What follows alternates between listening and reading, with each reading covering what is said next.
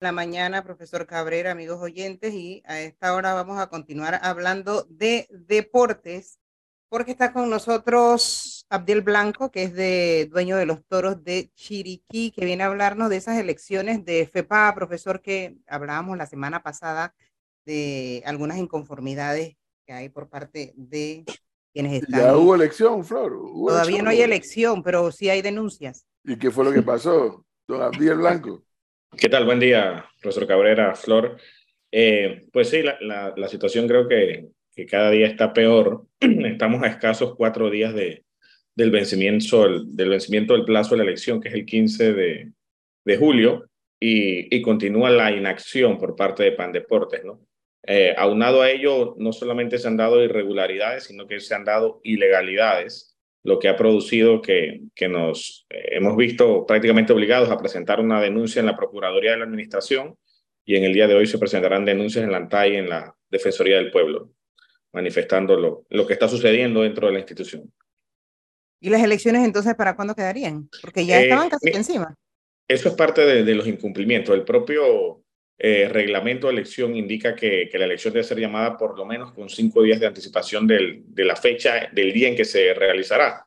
Eh, todavía no, no ha sido publicado por Pandeportes eh, la, la, solicitud de elección. Nosotros entenderíamos que, que va a ser el mismo sábado 15. Si no se da el llamado por parte de, de la Junta Directiva actuante hoy en día de la Federación Panameña de Baloncesto, eh, hay un mecanismo, posibilidad de que los delegados llamen a la elección tres días antes del vencimiento del plazo, o sea, es el día de mañana. Así que estamos a la espera de, de esto, ¿no? Todo es incertidumbre dentro de, de Pan Deportes y, y a la espera de, de, qué sucede día tras día. ¿Y en Pan Deportes no dicen nada diferente? Mira, eh, nosotros presionamos fuertemente, no solamente como, como nómina aspirante a la presidencia, sino también los, los, cada uno de los provinciales al departamento legal, que es el que se encarga de, emitir las resoluciones. Eh, y fue tanta la presión que el departamento legal nos enseñó, incluso los borradores de, de, las resoluciones, y nos dicen que está en el despacho el director, a esperas de, de visto bueno del secretario general y de la firma del director.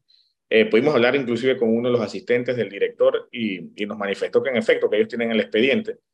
Hay dos resoluciones pendientes de, para acreditar votantes, que es la provincia de Panamá y la de Chiriquí. La de Chiriquí es una elección que se dio el 15 de junio y a la fecha la, la, resolución de una sola página está emitida, está en el despacho del director, pero, pero no ha sido firmada. La de Panamá, la última actuación en Panamá fue hace más de 55 días. Es una elevación y, está, y nos indican que no, que está en visto bueno de, esperando el visto bueno del secretario general. Y mientras tanto, la junta directiva que está es la que sigue. Sí, mientras tanto, ellos van a seguir hasta el 15 de julio eh, evidentemente no entendemos qué hay detrás para que, para que Pandeportes... Pero hasta el 15 de julio, ¿y qué pasa si no... El 15 no de julio dentro de cuatro días. Sí, sí cuatro días. Digo que aquí hay ciertas situaciones importantes. Hay, hay llamado a elección por derecho propio, que lo pueden hacer los provinciales, y, y nosotros ya hemos, nos hemos comunicado con ellos para que la elección se tenga que dar, ¿no? Porque también entendemos que, que la Junta Directiva de la FEPAVA, al no tener los votos, pues la intención es que no se haga la elección es más fácil para ellos, queda desierto y, y ellos seguirían hasta que Pandeporte llame a un nuevo proceso. Entonces hay, hay mucha incertidumbre. Evidentemente hay un patrocinio de, por parte de la, de la institución de esta circunstancia y eso ha ocasionado la, la presentación de las denuncias.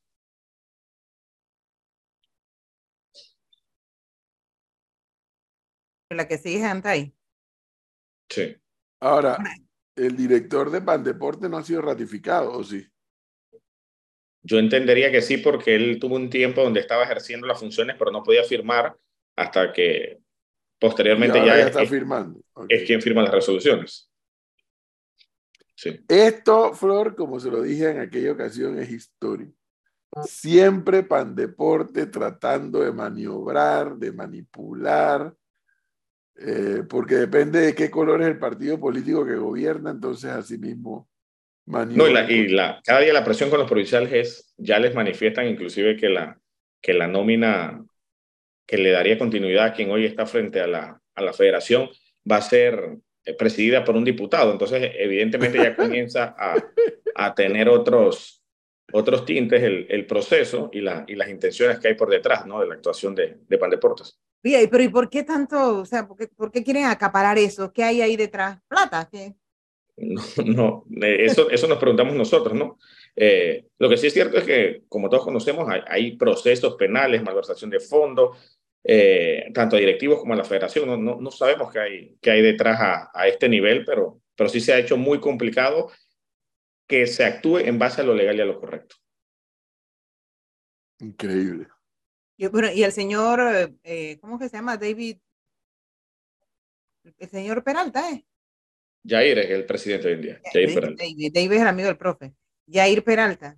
Eh, él, él, tiene una investigación andando por el tema casualmente de pandemia. Eh, sí, él ya, él de hecho ya creo que tiene fecha de audiencia por el proceso.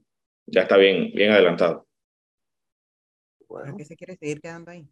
Oiga, por favor, nos mantiene informados, Abdiel Blanco, pues, ¿de qué pasa? Sí, sí, claro. Vamos a estar en contacto ahí cuando, cuando se llame la elección y también cuando, cuando finalmente presenten ellos quién es la nómina y quién, por quién está compuesta. Sí. y hay que esperar lo que diga eh, la Procuraduría, el procurador de la Administración, ¿no? En base a la denuncia sí, que presentaron. Sí, sí, ese, ese proceso ya, ya se va a ir adelantando. Igual que en la ANTAI, estuvimos hablando con ellos y hablan de, de una causal que se denomina burocracia excesiva. Eh, entonces vamos a esperar también que, que, a través de esta vía jurisdiccional se, se pueda lograr el cometido. A ver qué pasa. Así es. Nos mantiene informados, por favor. ¿Cómo no? Gracias. 8.53 minutos de la mañana.